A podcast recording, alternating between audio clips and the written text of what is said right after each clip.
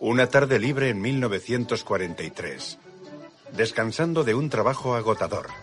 El lugar de trabajo de estos hombres y mujeres se llama Sobibor, un campo de exterminio.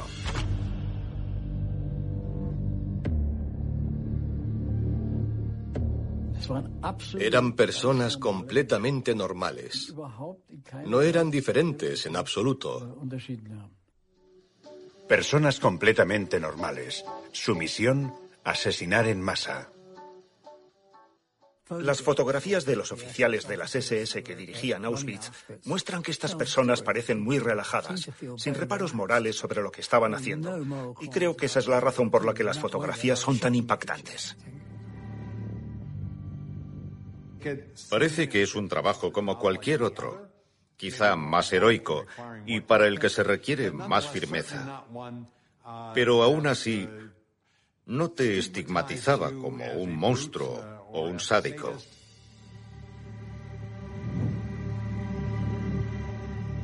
Miles de alemanes se convierten en asesinos, muchos de ellos sin reparos. Las órdenes son las órdenes, una traición a la humanidad.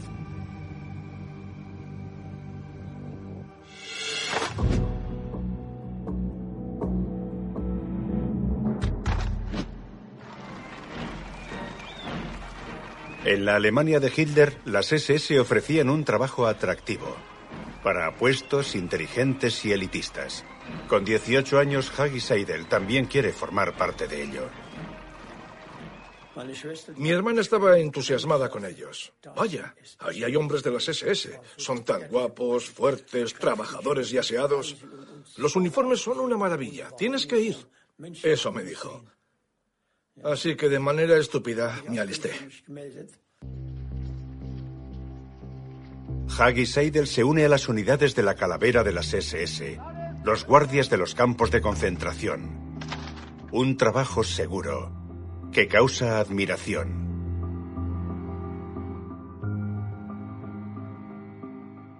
Los guardias de los campos de concentración y otros con cargos menores solían ser personas que habían perdido su empleo durante la Gran Depresión o incluso antes con la gran inflación, cuando las familias perdieron sus ahorros y su fortuna. No creo que fuera solo el desempleo. No buscaban solamente un trabajo. Hay muchas preguntas sobre qué era lo que motivaba a los hombres de las SS. Y este era solo uno de esos motivos. Tenían uniformes y armas. Estos eran aspectos muy atractivos, así como la inmensa cantidad de poder. Un nivel de poder sobre los prisioneros que hoy en día nos resulta inimaginable. A finales de los años 30, el poder de las SS se concentra en tres secciones. La SS General, la Verfügungstruppe y las unidades de la Calavera. El líder de las unidades de la Calavera es Theodor Eicke. Tiene antecedentes penales, no terminó los estudios y fracasó en sus múltiples intentos de convertirse en policía. Considera a sus tropas como la élite de las SS, seleccionados para custodiar a los enemigos más peligrosos del Estado. Sabemos que Aike quería reclutar a personas muy jóvenes. Prefería a personas de menos de 20 años que no hubieran tenido trabajo, ni carrera, ni familia, básicamente para que las SS sean su familia. La calavera es su símbolo.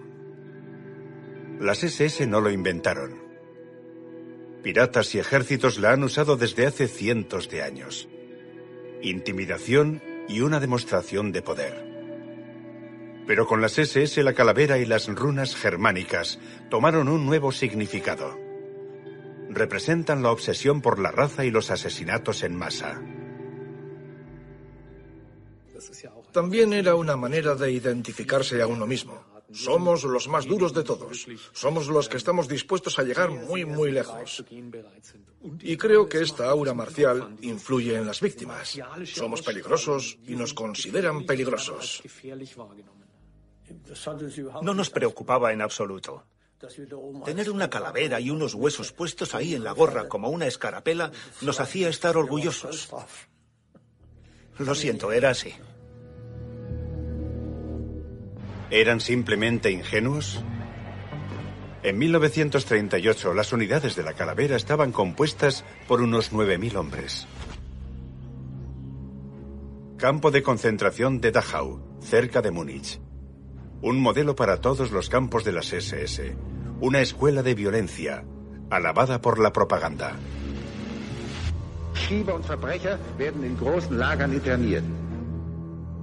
Dachau tiene dos funciones principales.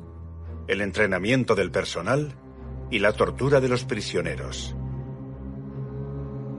Comunistas, homosexuales, sintis y romaníes y judíos.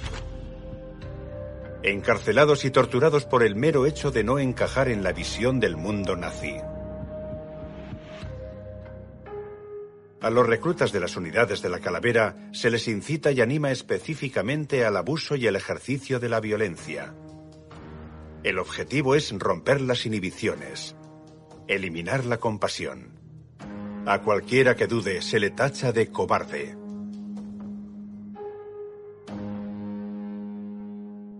Creo que la camaradería y el esprit de corps tuvieron un papel fundamental en las unidades de la calavera. El hecho de ser violentos de manera conjunta y de hacer cosas conjuntamente iba mucho más allá de lo normal. Cosas como estas eran las que definían los aspectos de la escuela de violencia de Aike. Siguiendo el ejemplo de Dachau, el régimen pone en marcha más campos. A principios de 1939, 60.000 alemanes están sometidos a una violencia arbitraria. Los hombres de las unidades de la calavera son entrenados en Dachau, Buchenwald y Sachsenhausen. A Hagi Seidel lo envían a Sachsenhausen. No tiene reservas al respecto. Las órdenes son las órdenes. Y nos habían machacado tanto con ese asunto que al principio no pensábamos en ello. Las llevábamos a cabo. No me lamento. Estaba satisfecho. Me gustaba ser un hombre de las SS. Los múltiples perpetradores de segunda fila hacen posible que se cometa el mayor de los crímenes.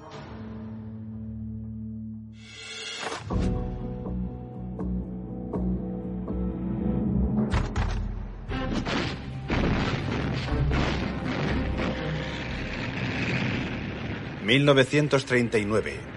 Alemania invade Polonia. Als alter Soldat des Weltkrieges befindet sich der Führer an der Front bei seinen Truppen.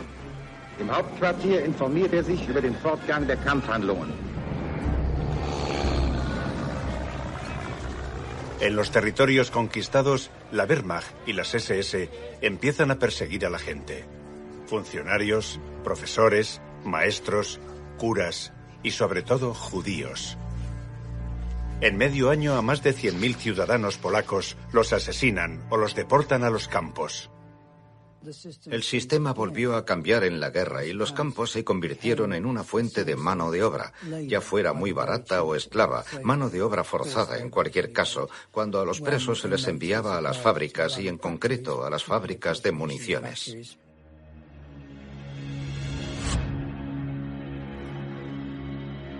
Se construyen nuevos campos.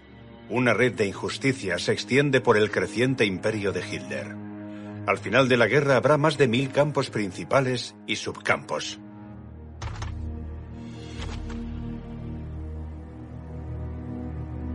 El campo más grande es originariamente un cuartel de artillería al oeste de Cracovia, Auschwitz.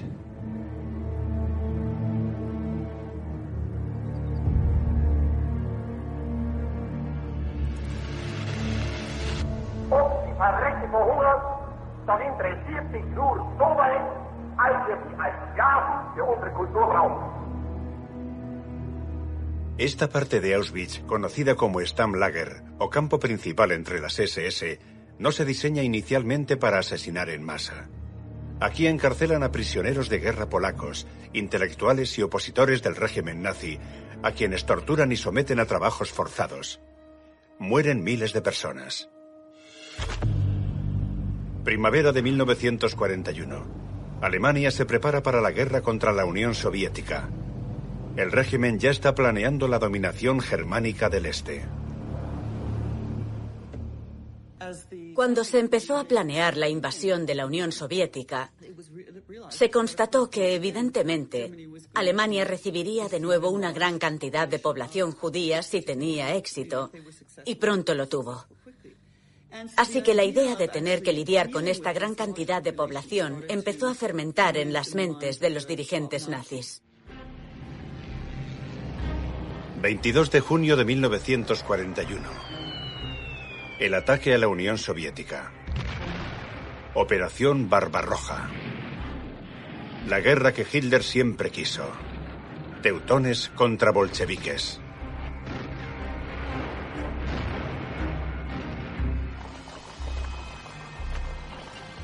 Tras la línea del frente, la caza de los judíos vuelve a empezar. El noticiario nazi lo comenta con regodeo. Das Judenviertel von Jonava wird gesäubert. Auch hier terrorisierte das jüdische Gesindel die litauische Bevölkerung in der furchtbarsten Weise. La obsesión por la raza y las consignas de odio surten efecto. Durante los seis primeros meses de la guerra, los Einsatzgruppen de las SS y los batallones policiales asesinaron a más de un millón de personas. Los perpetradores que dan las órdenes aseguran las zonas y llevan a cabo los fusilamientos. A menudo son alemanes corrientes que quieren impulsar sus carreras. No cabe duda de que los cuerpos de oficiales eran muy selectos y había mucha gente buscando que le asignaran alguna tarea allí, ya que esa sería una gran oportunidad de demostrar su valía, ascender a través de la acción en el este. Los soldados eran muy diversos. Algunos, de hecho, eran soldados de carrera de las SS y otros muy jóvenes, recién salidos de la escuela de cadetes, agentes del orden que no pertenecían a las SS, pero se les incluye en una unidad de las SS. Así que creo que podemos afirmar que en los Einsatzgruppen se elegía a los oficiales minuciosamente, pero los soldados rasos eran bastante diversos. Al hombre de las SS, Hagi Seidel, se le transfiere desde el campo de concentración de Sachsenhausen al Einsatzgruppe C, en Rusia. Seidel estuvo presente en la masacre del barranco de Babillar a finales de septiembre de 1941. Él asegura que no disparó a nadie.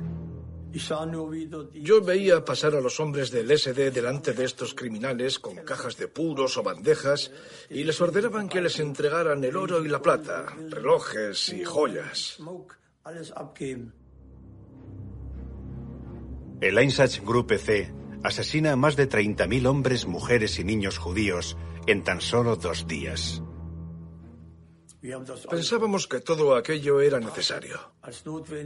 Eran judíos, bolcheviques. Podíamos dispararles.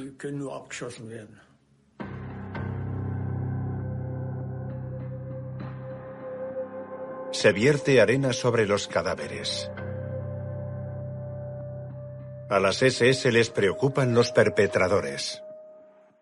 Sabemos que algunas personas de los Einsatzgruppen que estaban disparando a seres humanos a quemarropa día tras día sufrían crisis nerviosas, se anestesiaban a sí mismos con alcohol, y Himmler lo reconoció.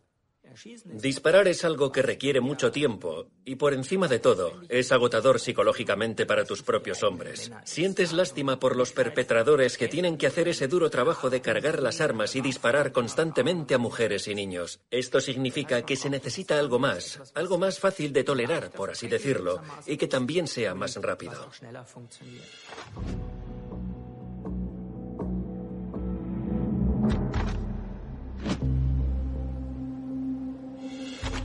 Matar tenía que ser más fácil. En Auschwitz se construye otro campo a partir de octubre de 1941. Birkenau. Un nombre aparentemente inofensivo y un engaño mortal.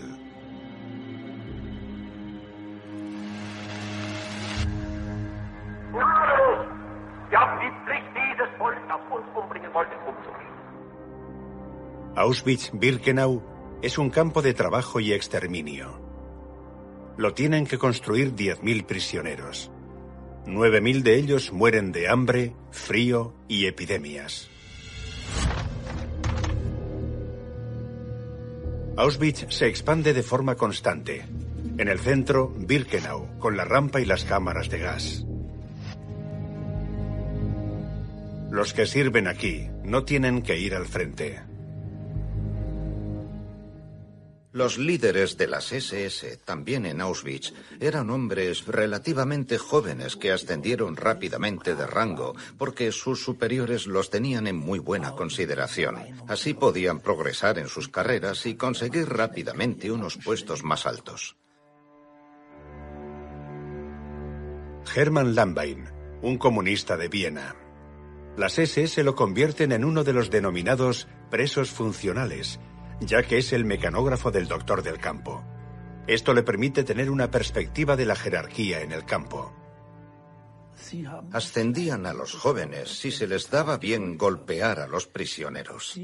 Les daban un permiso especial si hacían lo que se esperaba de ellos. Ese era el vil sistema que había detrás de todo esto. Hitler quiere deportar a todos los judíos del Reich a finales de 1941. 163.000 personas se ven afectadas. Se les saca de sus casas a plena luz del día.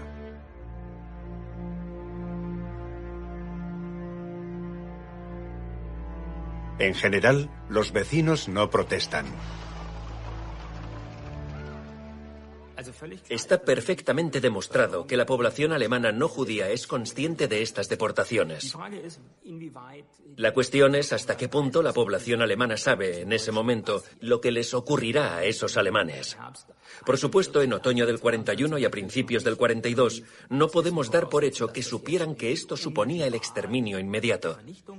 Y de hecho, en ese momento, estas deportaciones aún no significaban el exterminio inmediato.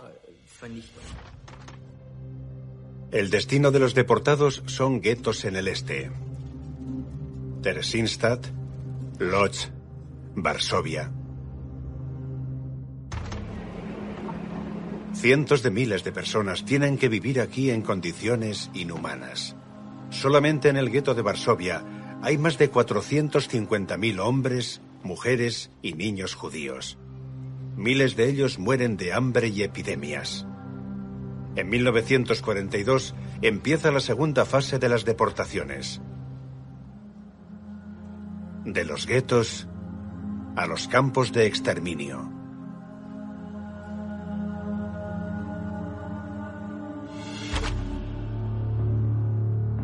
Todavía no se ha aclarado quién dio la orden para el holocausto ni cuándo exactamente.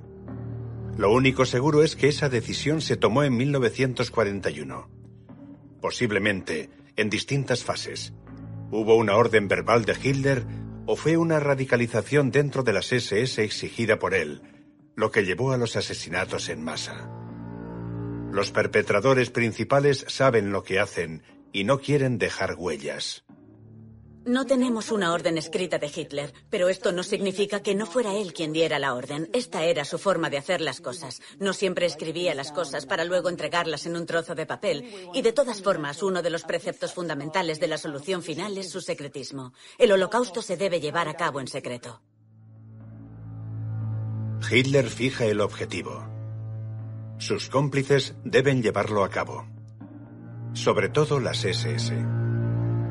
El propio dictador nunca visita un campo de concentración. Los prisioneros llegan a Auschwitz en vagones para el ganado.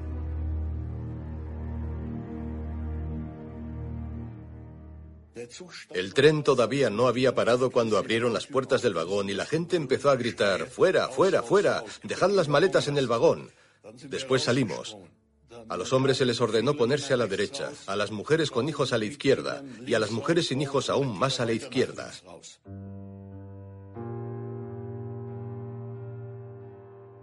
En la rampa de Auschwitz, los médicos de las SS separan a los recién llegados. Solo hay dos categorías. El trabajo esclavo hasta la muerte o la cámara de gas.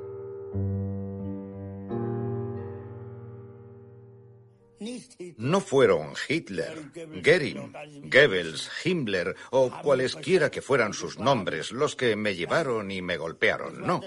Fue el zapatero, el vecino, el lechero, el cartero. Les dieron un uniforme, un brazalete y una gorra con una calavera encima y ya eran una raza superior.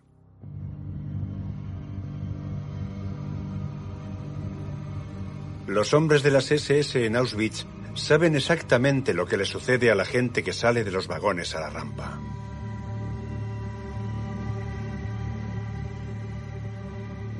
¿Cómo pueden vivir con ello? Somos los elegidos. Se nos permite hacerlo aunque sea difícil. Estamos salvando a los alemanes del enemigo hereditario. Hans Munch lleva a cabo experimentos humanos como médico de las SS en Auschwitz. Es absuelto después de la guerra, principalmente porque afirma que no formó parte de las elecciones. Nunca se sabrá si esto es cierto.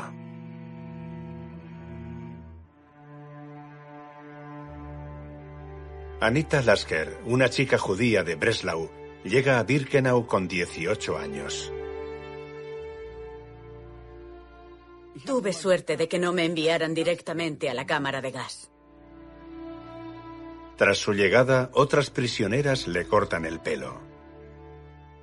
Y les dije que tocaba el violonchelo. Me dijeron, genial, aquí hay una orquesta, un conjunto que necesita un violonchelo. Me dicen que espere ahí. Yo ya estaba desnuda con el pelo rapado y me quedé allí esperando sin saber para qué.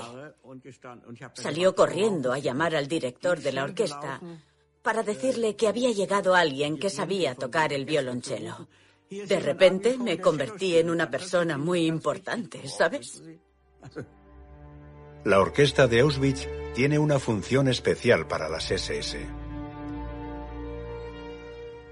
Nuestro trabajo consistía en estar en la puerta de entrada al campo cada mañana y cada tarde tocando marchas, porque sabréis que Birkenau y Auschwitz estaban rodeadas de fábricas, IG Farben, Buna y otras. Los prisioneros de Birkenau y Auschwitz y los campos colindantes marchaban para trabajar allí. Nosotros tocábamos las marchas. Al fin y al cabo, todo tiene que parecer limpio y ordenado, ¿no?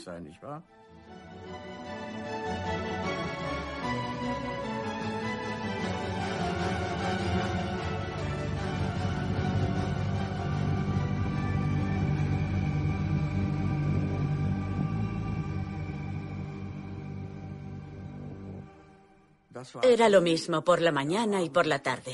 Y sabíamos muy bien que siempre y cuando nos necesitaran no iríamos a la cámara de gas.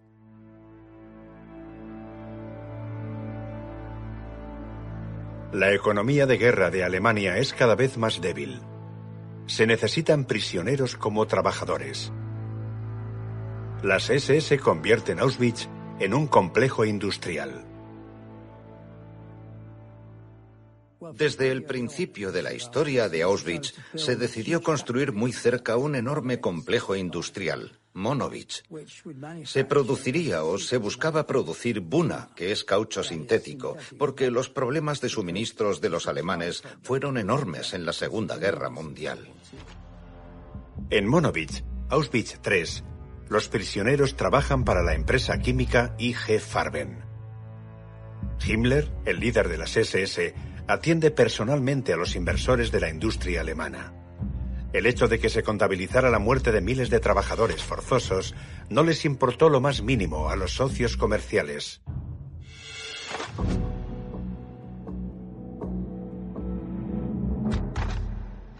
Dos asesinos de masas que se llevan muy bien. Himmler, el líder de las SS, y Odilo Goblochnik. Goblochnik es un austríaco, fanático antisemita, un nazi de carrera y durante algún tiempo Gaulaita de Viena. Tras la invasión de Polonia, Himmler lo nombra líder de las SS y de la policía del distrito de Lublin. Odilo Globochnik es el tipo de alumno modélico de Himmler, proponiendo siempre nuevas ideas y más radicales sobre lo que se podía hacer. Hoy se le llamaría un ejecutor. Los hombres que necesitas para organizar un asesinato en masa, un genocidio.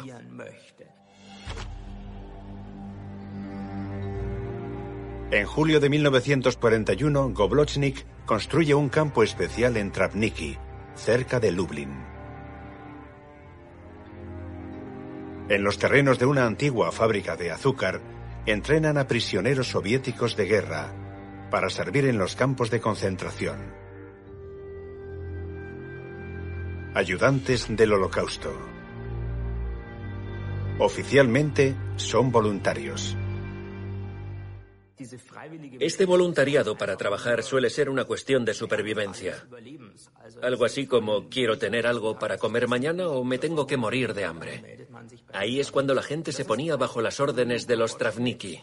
Este era el grupo privado de Odilo Globochnik. Los usaba para lo que necesitara, como guardias adicionales o personal extra.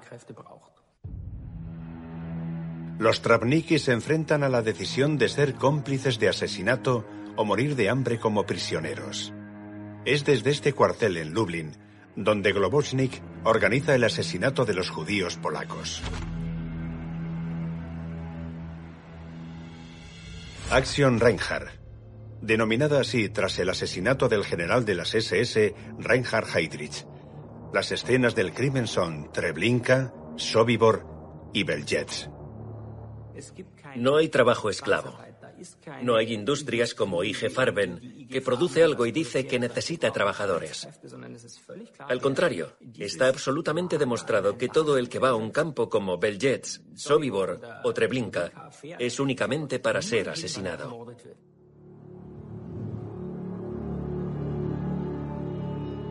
Sobibor. Las cámaras de gas están situadas al lado del andén del tren. A las víctimas se les dice que los van a reubicar.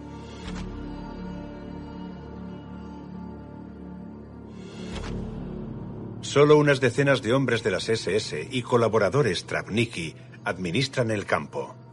Asesinan a más de 200.000 personas. Cuando llegamos a Sobibor,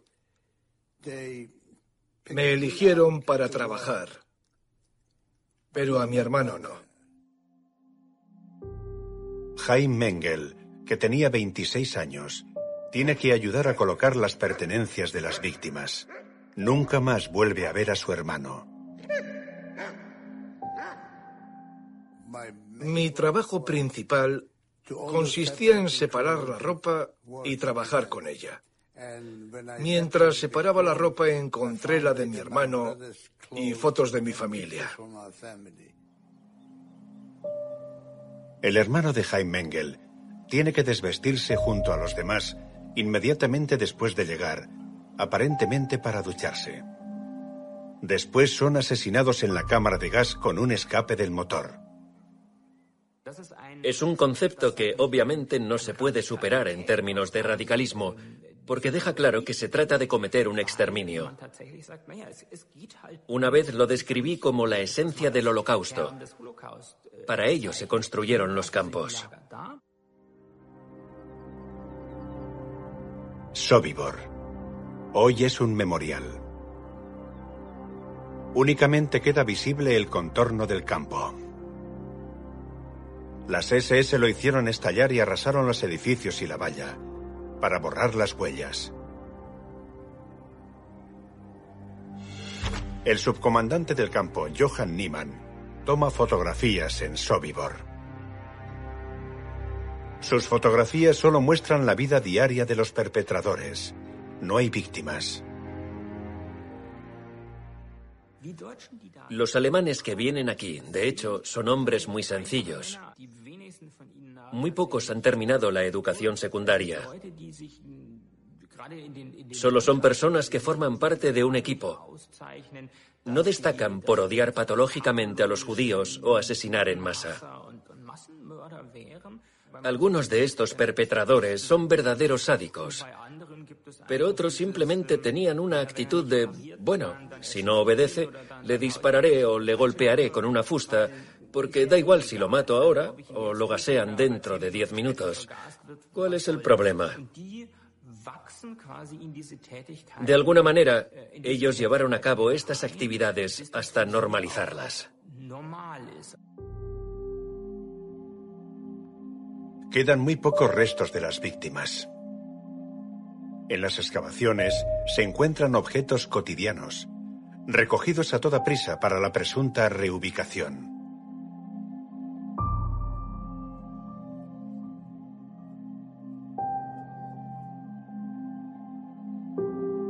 Las SS roban a las víctimas asesinadas y les sustraen todo lo que pueden transformar en dinero.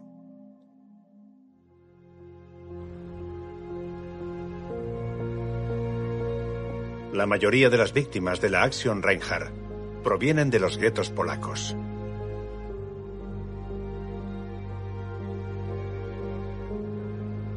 Imágenes del gueto de Varsovia. Todos los días muere alguien aquí. Todos los días los trenes se dirigen a los campos de exterminio.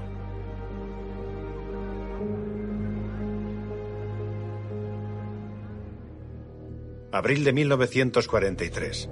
El levantamiento del gueto. Con un valor que nace de la desesperación, los luchadores judíos se defienden del terror alemán. Durante semanas, sin parar. Finalmente las SS sofocan el levantamiento, destruyen el gueto y asesinan a sus habitantes. Significaba que los judíos que sabían que iban a morir tomaron la decisión de morir luchando con un arma en la mano, en vez de subirse con resignación a los trenes que los llevarían a Treblinka. De hecho, fue un símbolo muy potente para toda Europa, para todo el mundo. Treblinka. El campo de exterminio de la Action Reinhardt construido más recientemente. Aquí tampoco hay selecciones. Todas las personas que llegan son asesinadas de inmediato. Solo dejan con vida a unas decenas de hombres judíos. Tienen que sacar los cuerpos de las cámaras de gas y quemarlos. Extraer los cuerpos es algo que solo hacen los prisioneros y los alemanes se mantienen completamente al margen. En primer lugar, porque la carga psicológica es muy grande. En segundo lugar, porque es el trabajo físico más duro. Y finalmente, porque, por supuesto, es un trabajo muy sucio. 2 de agosto de 1943. Explosiones en Treblinka. Los trabajadores forzosos judíos atacan a las SS. Unos 200 logran escapar. La mayoría son capturados y asesinados. Las SS mantienen en funcionamiento Treblinka durante tres semanas más. Después el campo es arrasado hasta los cimientos para cubrir, aquí también, las huellas de los asesinatos en masa. La revuelta de Treblinka fue muy significativa, ya que la Action Reinhardt estaba llegando a su fin de todos modos. En la práctica, Treblinka se estaba quedando sin personas a las que asesinar, y esta era una de las razones por las que la Action Reinhardt se derrumbó. Pero los alemanes también estaban muy nerviosos y preocupados por esta revuelta en Treblinka y el hecho de que escaparan algunas personas. Ante todo, le podían explicar al mundo de lo que habían sido testigos. Poco después también está previsto el cierre de Sobibor. La muerte se cierne sobre los trabajadores forzosos que siguen allí cautivos. Hubo algunos planes para realizar una revuelta en el campo, pero no teníamos el coraje suficiente. Hasta que un día llegó un camión con prisioneros de guerra rusos y escogieron a unos 30 de ellos para trabajar en el campo. Uno de ellos era un capitán del ejército ruso. Cuando nos presentamos y le dijimos lo que sucedía allí, quiso escapar desde el primer instante. 14 de octubre de 1943. Bajo el liderazgo de un soldado judío del Ejército Rojo, los prisioneros inician la revuelta. Jaime Engel y su futura esposa Selma, también prisionera en Sobibor, se unen. Mi mujer me trajo un cuchillo, un cuchillo de cocina. Le clavé el cuchillo y le dije, esto es por mi padre, por mi hermano y por todos los judíos que habéis matado. Eso es todo. Al final salió y estaba todo cubierto de sangre. Así que intenté limpiarlo un poco. Pensé que cuando escapáramos sería mejor que estuviera limpio.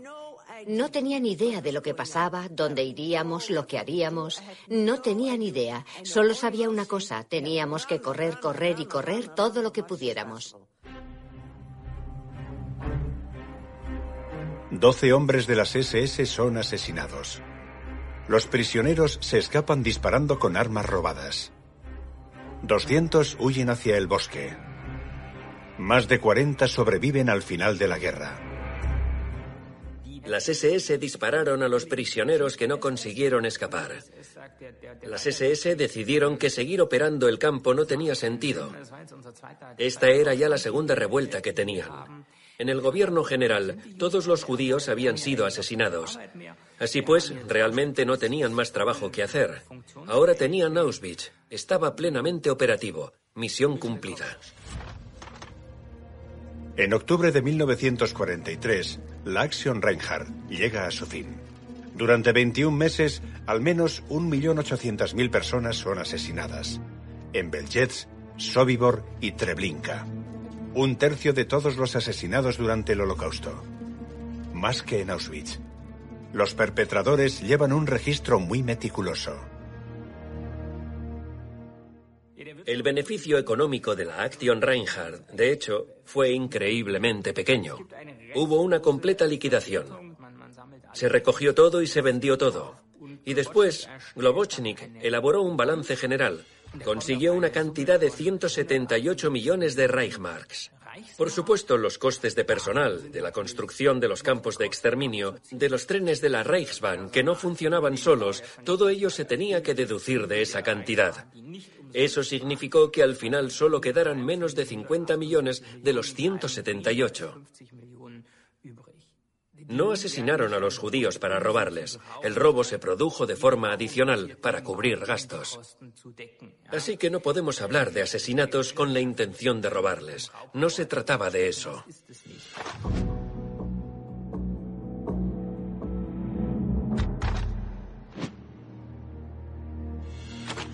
Casi a diario llegan a Auschwitz trenes con víctimas. Aquí las SS también obligan a los prisioneros a unirse a los llamados Sonderkommandos. Tienen que sacar los cuerpos de las cámaras de gas y quemarlos.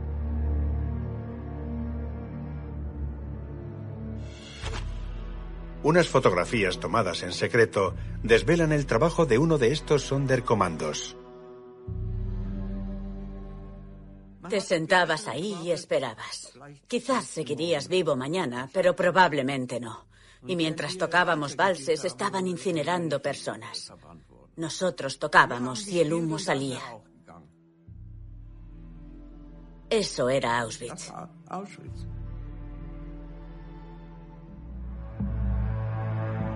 Para el personal de las SS de Auschwitz, los asesinatos en masa se convierten en algo rutinario. Las entradas en el diario del médico de las SS, Johann Paul Kremer, ofrecen una visión insólita de la vida diaria de los perpetradores. 20 de septiembre de 1942.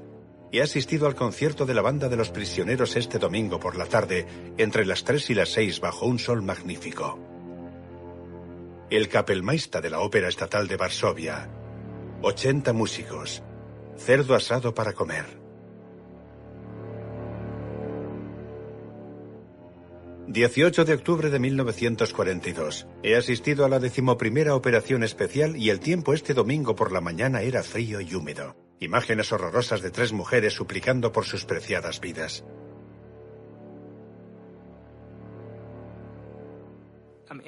Al final, estos criminales también son seres humanos, lo que significa que de algún modo tienen su vida privada después de trabajar. Esta contradicción es básicamente la normalidad del holocausto. Torturar a los prisioneros durante el día y escuchar música clásica después del trabajo.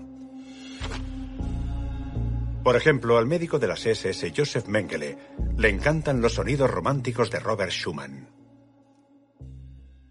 Alguien como Mengele sabía que Schumann había escrito una pieza llamada Troy Magai. Eso significaba que no era un completo idiota. Venía a mi bloque, cosa que siempre podía pasar, y quería escuchar Troy Magai de Schumann, y estaba en mi repertorio. Así que, Anita, toca Troy Magai. Recuerdo tocarla lo más rápido posible para que se marchara.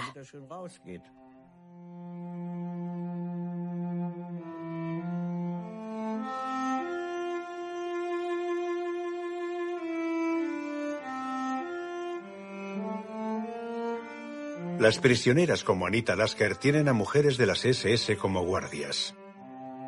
Al igual que los hombres, ellas también quieren impresionar a sus superiores, siendo duras. Algunas son célebres por su brutalidad. María Mandel de Austria, por ejemplo. La líder de campo de Auschwitz. Recuerdo una cosa de María Mandel, que era muy guapa, por cierto.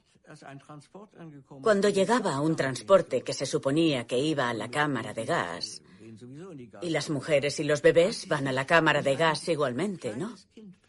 Se enamoró de un niño pequeño y se lo llevó.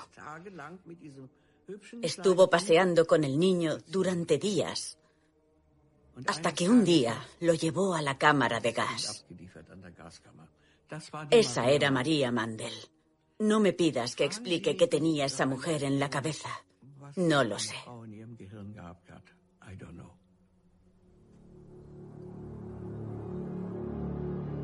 Las guardias no son oficialmente miembros de las SS, sino empleadas de las llamadas SS Gefolge.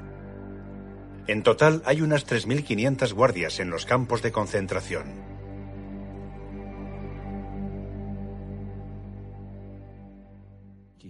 Eran casi peores que los hombres. Sí. Sabes, eran unos tiempos en los que las mujeres no tenían tantos derechos como ahora. Imagina que a una mujer sencilla de algún pueblo le dan unas botas, un uniforme, un revólver, un perro. De repente es alguien. Diría que las mujeres eran casi peores que los hombres.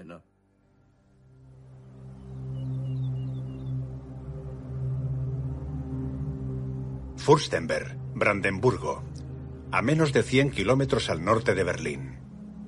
En las afueras de la pequeña ciudad, las SS custodian el campo de concentración de Ravensbrück, el campo más grande solo para mujeres.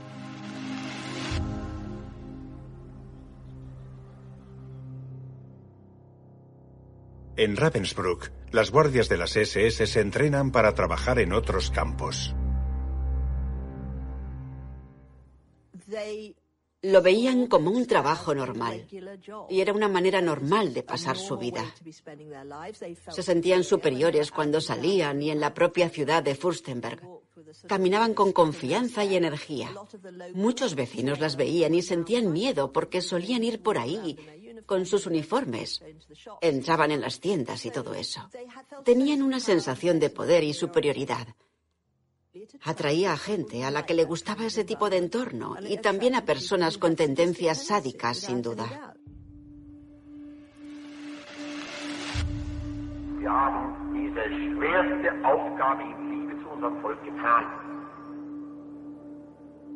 En el mundo del líder de las SS, Himmler, no hay compasión para las prisioneras. Las mujeres de las SS en Ravensbrück prefieren torturar a sus víctimas en el bloque de la prisión, el llamado búnker. En el búnker se habían ganado el permiso de Himmler para golpear a las prisioneras en lo que denominaban Prügelstrafe, donde las tumbaban en una estructura que se asemeja a un caballo. A las mujeres se les hacía inclinarse sobre esta estructura y allí las guardias obligaban a las propias prisioneras a golpear a las mujeres un cierto número de azotes. De nuevo, el propio Himmler había redactado las reglas en muchos casos, y específicamente en este caso el número de azotes permitidos. A solo unos kilómetros del campo de concentración Ravensbrück se encuentra la clínica de las SS de Hohenlichen. El médico jefe se llama Karl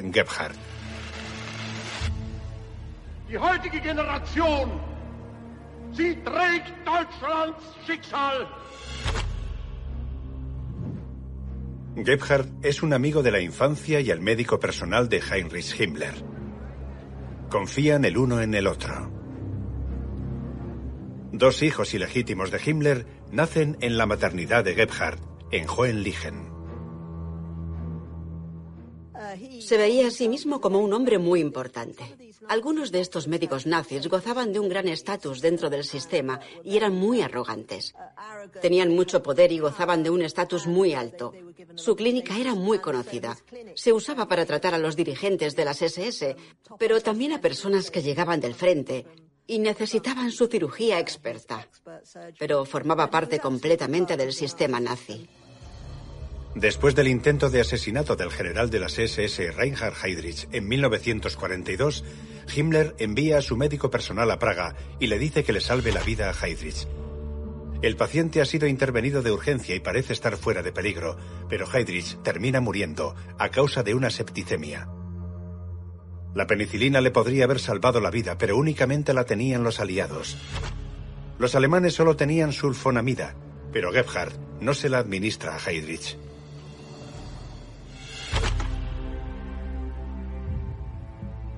En el campo de concentración de Ravensbrück, Karl Gebhard realiza experimentos con sulfonamida.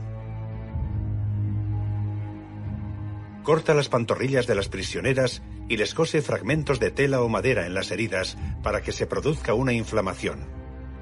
Experimentación con humanos. Muchas prisioneras mueren. La cuestión fundamental era que en realidad no querían demostrar mucho con estas inyecciones de sulfonamida. Pero no se detenían ahí porque tienes la intensa sensación cuando lees y conoces la experimentación médica de los nazis de que experimentaban por experimentar. Estaban hambrientos de ello. Fotografías tomadas en secreto por prisioneras en Ravensbrück. La pierna mutilada de María Kosmierchuk, una víctima de los experimentos de Gebhardt. Sobrevive a la guerra y posteriormente testifica en su contra.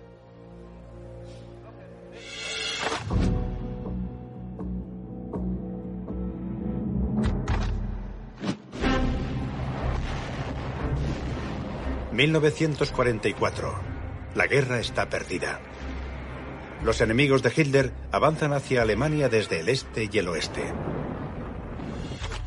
Las SS quieren borrar las huellas de sus crímenes. A miles de los prisioneros exhaustos de los campos que quedan, se los conduce en las denominadas marchas de la muerte hacia el interior del Reich. A los que no pueden seguir, se les dispara. El destino de muchas marchas de la muerte es el campo de concentración de Bergen-Belsen. Las epidemias y la desnutrición se cobran allí miles de vidas. A Anita Lasker la transfieren desde Auschwitz a finales de 1944. Corría el rumor de que iba a hacer estallar los campos para destruir todas las pruebas y todo eso. Nosotros nos sentamos allí esperando y esperando a que llegara el final. Y de repente oímos ese anuncio. Sí, que los ingleses estaban frente a la puerta principal. Pensábamos que estábamos soñando.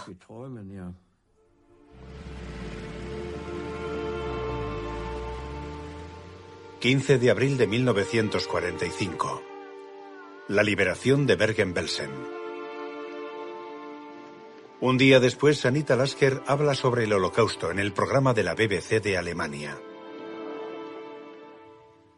Los prisioneros de Auschwitz, los pocos que quedaban, todos temían que el mundo no fuera a creer lo que pasaba allí. Allí a personas vivas y sanas se las quemaba vivas. Al contrario que en la mayoría de los campos, los guardias de las SS en Bergen-Belsen no se han ido. Ahora tienen que recuperar los cuerpos de las víctimas.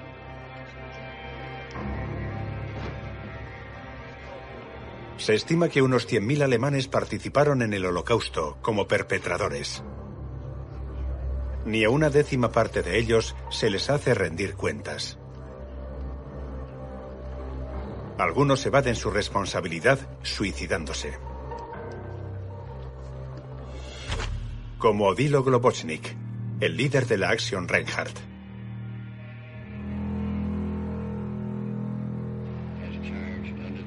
Los aliados capturan al médico de las SS, Karl Gebhardt, mientras intenta huir y lo llevan a juicio. Military Tribunal 1 sentences you, Karl Gebhardt, to death by hanging, and may God have mercy on your soul.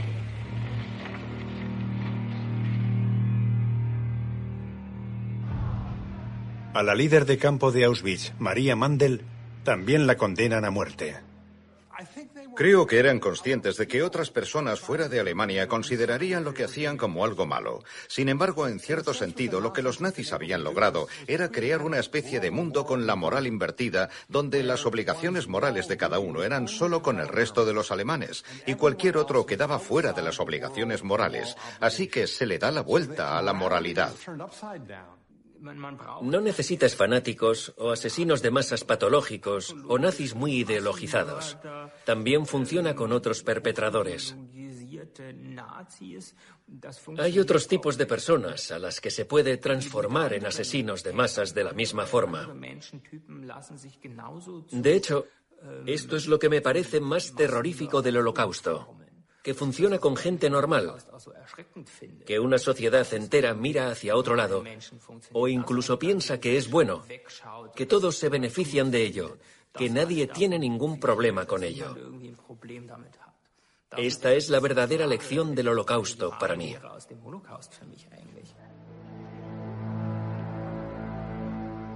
Más del 90% de los perpetradores de las SS quedan impunes.